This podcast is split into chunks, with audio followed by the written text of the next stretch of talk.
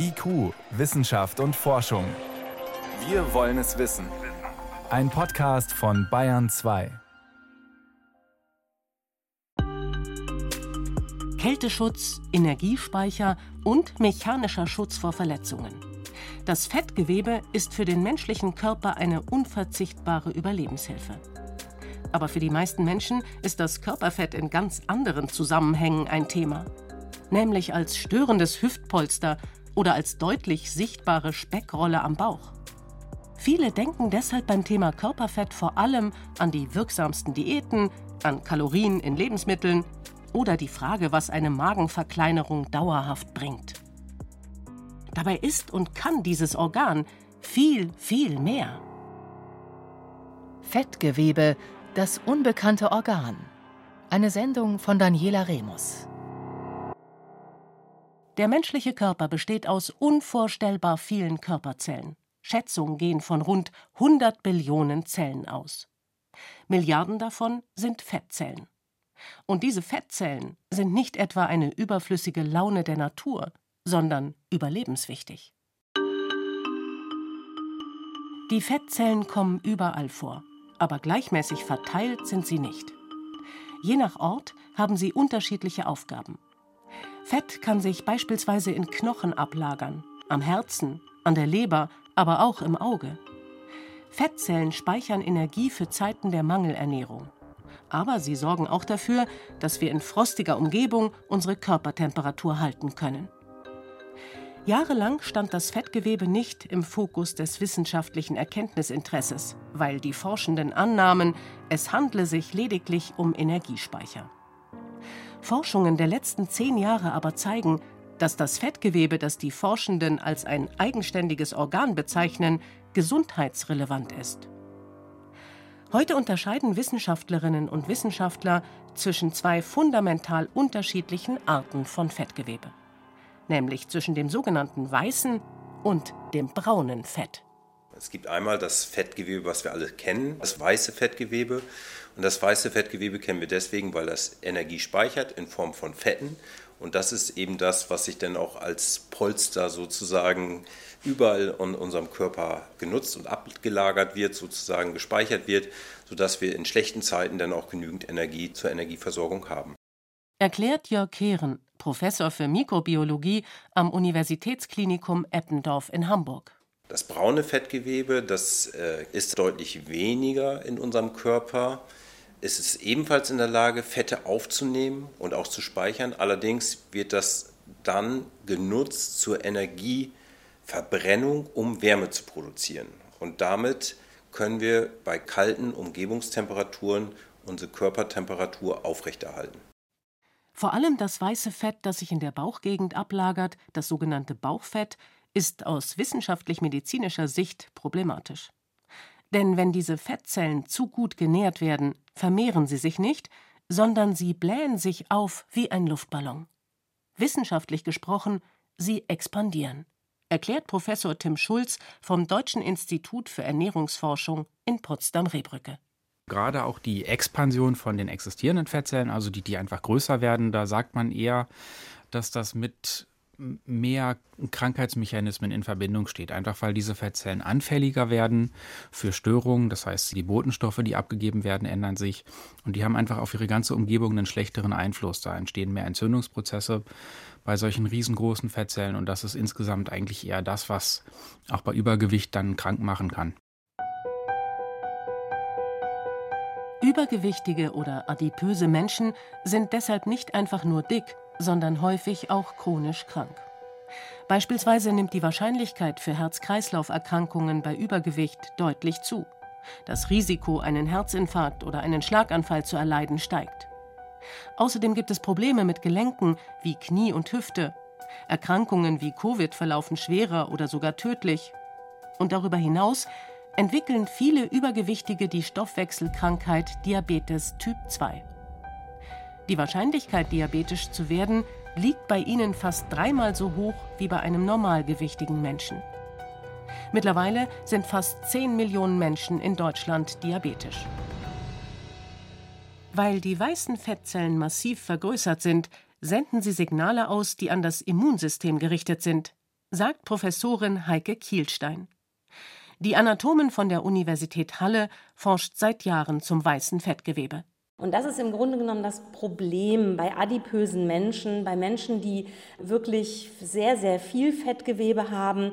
Bei denen ist es so, dass dieses Fettgewebe eben nicht nur ein Polster ist oder ein Schutz für Organe, das ist es auch, aber es ist dann sehr viel mehr. Und zwar äh, sind dort in dem Fettgewebe nicht nur Fettzellen, sondern es wandern in dieses vermehrte Fettgewebe auch Immunzellen ein, Abwehrzellen. Das sind verschiedene Zellen, die dort einwandern und die dann auch aktiv sind.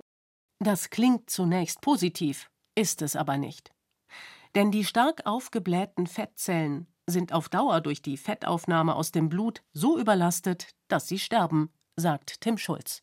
Wenn einfach eine Zelle stirbt in so einem Gewebeverband, dann kommt die Müllabfuhr und das sind unsere Immunzellen. Die fressen dann die Reste auf und um das machen zu können, müssen sie halt wieder diese Entzündungsstoffe produzieren. Und das ist ja genau das, was dann passiert. Wenn viele Fettzellen sterben, haben wir viel Müllabfuhr unterwegs und viele Entzündungssignale, die dann also dafür sorgen, dass diese Entzündung aus dem Fettgewebe rausgeht und eben in anderen Bereichen des Körpers eben auch stattfindet. Eine Spirale kommt in Gang. Zu dicke Fettzellen sterben, zu viele Immunzellen wandern ein, um diesen Zellmüll zu entsorgen und produzieren deshalb zu viele Entzündungsstoffe. Und diese Entzündungsstoffe, die daraufhin im ganzen Körper unterwegs sind, können den gesamten menschlichen Stoffwechsel entgleisen lassen, indem sie beispielsweise verhindern, dass das Insulin aufgenommen wird. Die Bauchspeicheldrüse produziert dieses Hormon. Der Organismus braucht es, um die Glucose, umgangssprachlich den Zucker aus dem Blut, zu verwerten. Ist die Insulinaufnahme gestört, versucht die Bauchspeicheldrüse dieses Defizit auszugleichen. Sie produziert immer mehr, mehr und mehr Insulin. Und dadurch wird irgendwann die Bauchspeicheldrüse so stark strapaziert, dass einfach dann die Zellen, die das Insulin produzieren, absterben.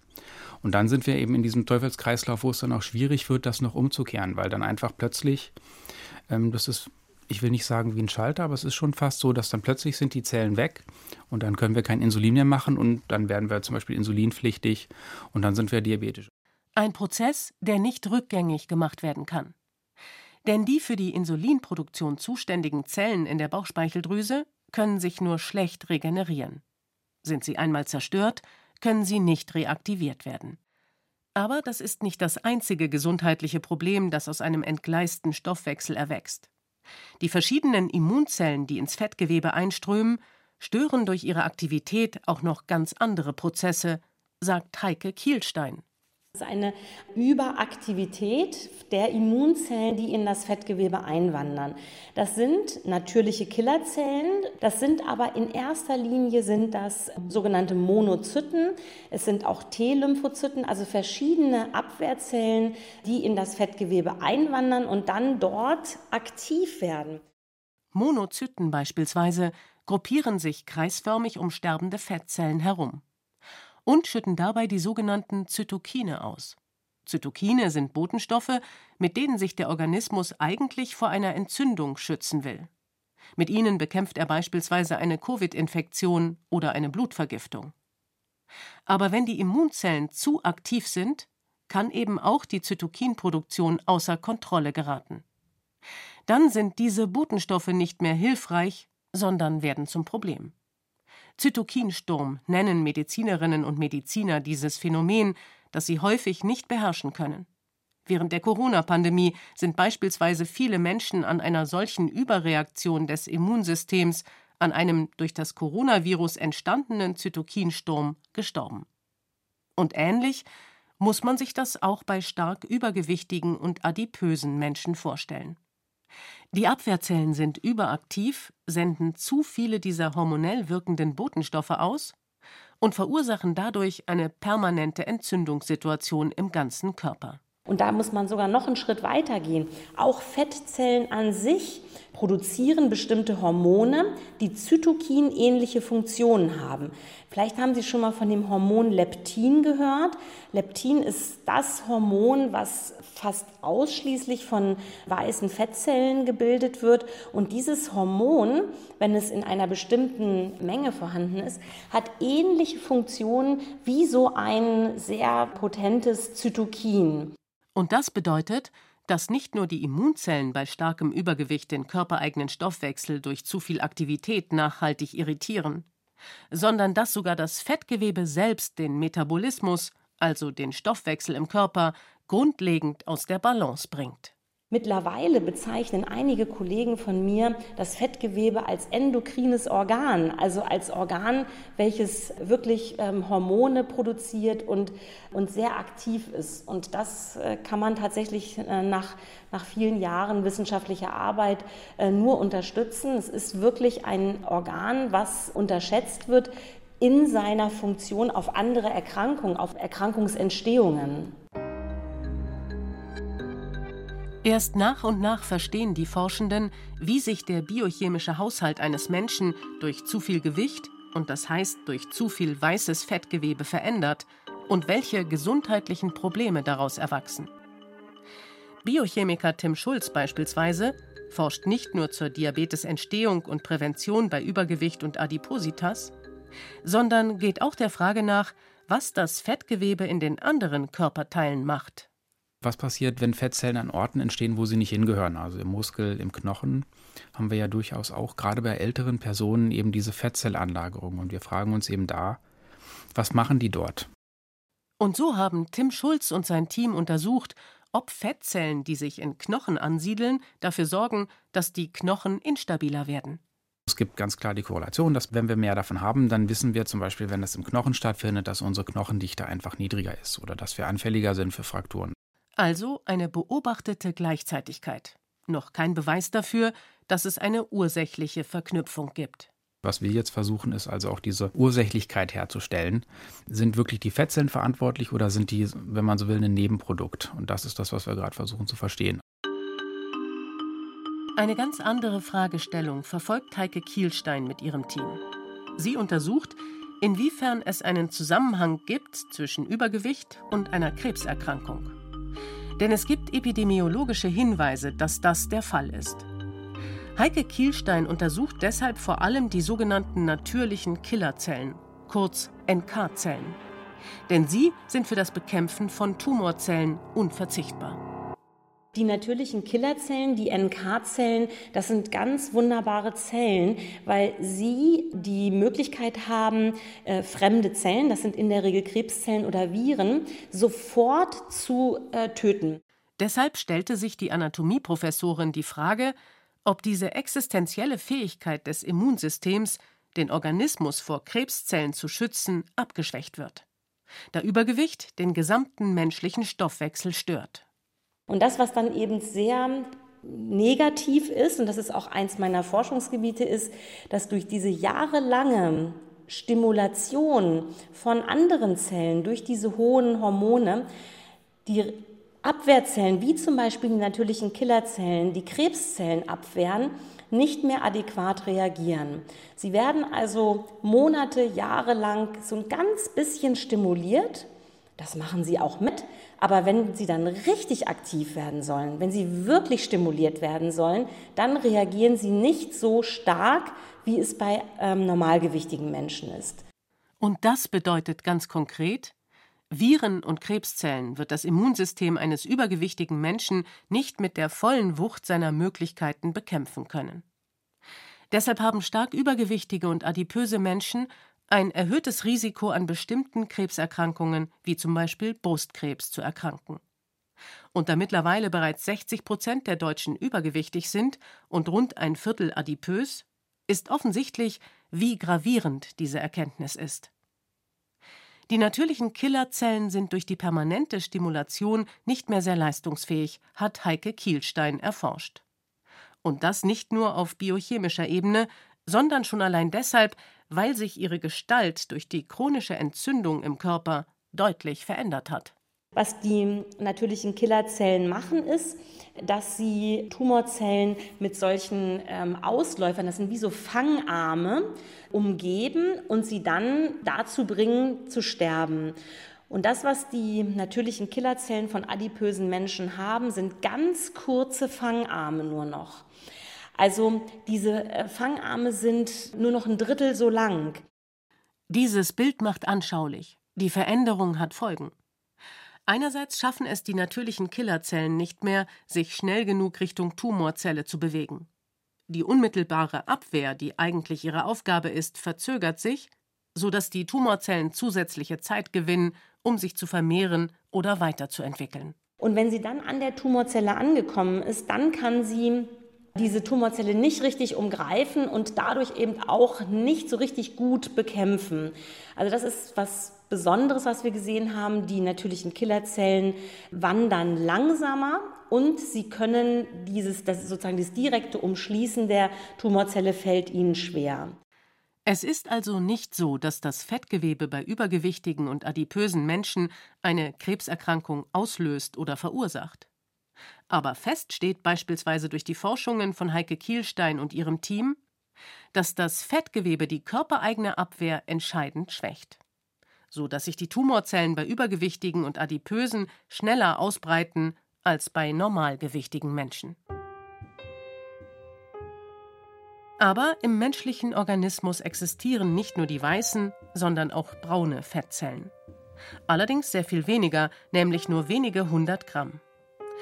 Das weiße Fettgewebe dagegen macht bei Normalgewichtigen 15 bis 25 Prozent des Körpergewichts aus. Die Fettzellen heißen braune oder weiße Fettzellen, weil sie sich unter dem Mikroskop tatsächlich farbig unterscheiden lassen. Erklärt Jörg Kehren, Professor für Mikrobiologie am Universitätsklinikum Eppendorf in Hamburg.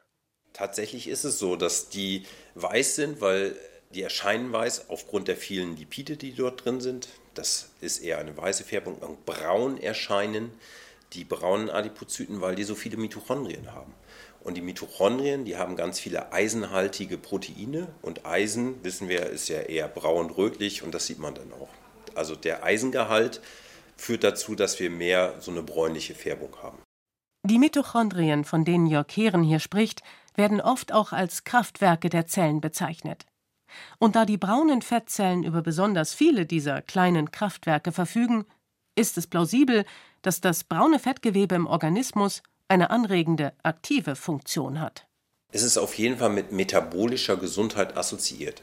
Je mehr Sie davon haben, das zeigen alle Studien, desto gesünder ist Ihr Stoffwechsel und desto weniger anfällig sind Sie für chronisch entzündliche Erkrankungen. Und das geht von Diabetes bis zu Krebserkrankungen. Lange gingen die Forschenden davon aus, dass das braune Fettgewebe ausschließlich bei Kindern vorkommt. Weil, so die Annahme, sie es dringend benötigen, um ihre Körpertemperatur zu halten. Aber mittlerweile steht fest, zwar haben Erwachsene sehr viel weniger braunes als weißes Fettgewebe, aber auch sie haben es, und das ist ziemlich nützlich. Das braune Fettgewebe ist in der Lage, eben überschüssige Energie zu verbrennen. Das heißt, wenn wir uns bei kälteren Umgebungstemperaturen aufhalten, dann wird überschüssige Energie verbrannt zur Wärmeproduktion. Wenn wir was essen, dann wird natürlich die Energie aus dem Essen genommen, das geht dann auch in das braune Fettgewebe, aber wenn wir nicht essen und trotzdem kalt sind, dann wird letztendlich die Energie aus dem weißen Fettgewebe freigesetzt und in das braune Fettgewebe transportiert und dort dann verbrannt. Das braune Fett ist also sogar in der Lage, bei geeigneten Lebensbedingungen das weiße Fett zu reduzieren. Jörg Heeren rechnet vor, was ein junger Mensch mit ungefähr 50 bis 200 Gramm braunem Fettgewebe an weißem Fett dadurch verlieren kann. Diese Menge kann bei voller Aktivierung so ungefähr 200 bis 300 Kilokalorien pro Tag verbrennen. Was, wenn man das hochrechnet auf die Gesamtkörperfettmenge im Jahr, sind das so zwischen 4 bis 8 Kilogramm Körperfett, welches verbrannt wird. Die Möglichkeit, durch Aktivierung des braunen Fettgewebes Gewicht zu verlieren, verschafft dem braunen Fett seit einigen Jahren viel Aufmerksamkeit und Forschungsgelder. Denn viele hoffen, mit dem Wissen um das braune Fettgewebe in Zukunft Übergewicht und die damit verbundenen Folgeerkrankungen effektiver bekämpfen zu können.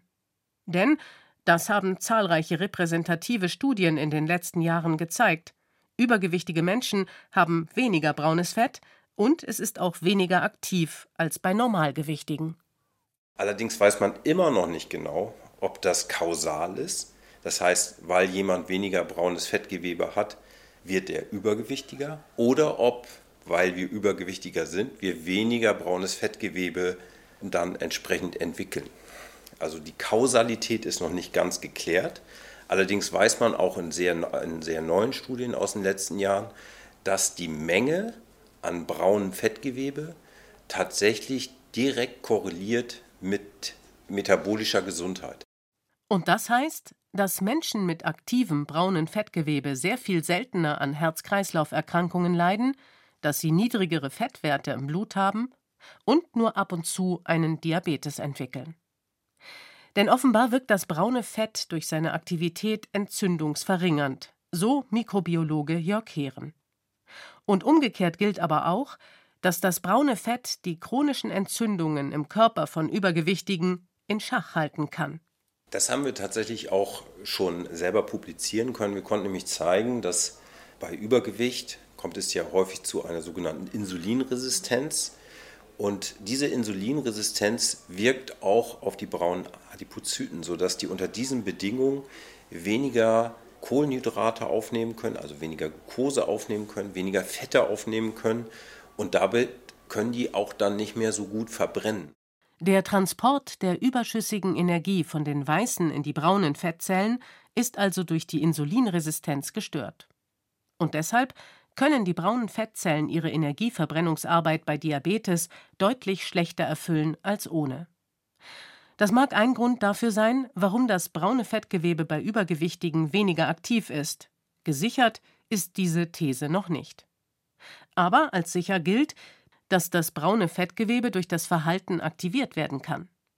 Wer sich viel bewegt und viel draußen ist, wer sich immer mal wieder der Kälte aussetzt, der aktiviert das braune Fett, sagt Tim Schulz. Die zeigen also auch zum Beispiel, dass die finnischen Holzfäller im Prinzip im Winter mehr braunes Fett haben als im Sommer, weil sie dann natürlich den ganzen Tag draußen sind und im Winter dann einfach eher in kälteren Bereichen arbeiten. Und dann findet man einfach bei denen auch mehr braunes Fett. Also das ist so dieser Kältestimulus, ist so der stärkste, der also auch braunes Fett dann aktivieren kann. Für alle, die keine Lust haben, sich im Winter mit dünner Jacke immer mal wieder für ein paar Minuten der Kälte auszusetzen, um das braune Fett in Schwung zu bringen, forschen Wissenschaftlerinnen und Wissenschaftler an Medikamenten zur Stimulierung des braunen Fettgewebes. Bisher aber wenig erfolgreich. Mehr Erfolg kann Heike Kielstein, Professorin für Anatomie an der Universität in Halle-Wittenberg, vorweisen. Mit einem ganz klassischen Konzept, nämlich dem Verlust von Körpergewicht. Wir haben eine Gruppe von Menschen über ähm, neun Monate untersucht. Das waren adipöse Männer und Frauen. Und diese Menschen haben ein ganz leichtes Sportprogramm von uns bekommen. Zweimal in der Woche eine Stunde, ganz, ganz vorsichtig haben wir da angefangen. Und sie mussten keine Diät machen, aber wir haben ihnen Ernährungstipps gegeben. Und zumindest die Männer aus der Gruppe der Adipösen haben es geschafft, innerhalb von sechs Monaten rund zehn Kilogramm abzunehmen. Und was wir da gesehen haben, das hat uns wirklich, wirklich sehr beeindruckt.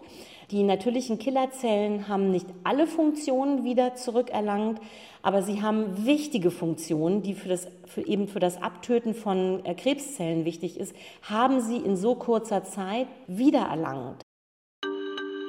Am Beispiel der natürlichen Killerzellen, die für die Abwehr von Tumorzellen zuständig sind, konnte das Hallenser-Team zeigen, dass bereits eine moderate Veränderung des Lebensstils und eine geringe Reduktion des Körpergewichtes zu einer Erholung des Stoffwechsels führt. Schon damit, so der gegenwärtige Stand der Forschung, ist es möglich, die krankmachenden Prozesse, die das Fettgewebe bei Übergewichtigen auslöst, zu reduzieren oder sogar rückgängig zu machen. Und je grundlegender die Lebensstilveränderung, desto positiver. Denn dann könnte dieses unterschätzte Organ wieder seine natürliche Funktion erfüllen. Indem es den menschlichen Organismus vor mechanischen Verletzungen schützt, wärmt und jederzeit als existenzieller Energiespeicher zur Verfügung steht. Das war IQ Wissenschaft und Forschung. Heute ging es um die Bedeutung des Fettgewebes. Eine Sendung von Daniela Remus.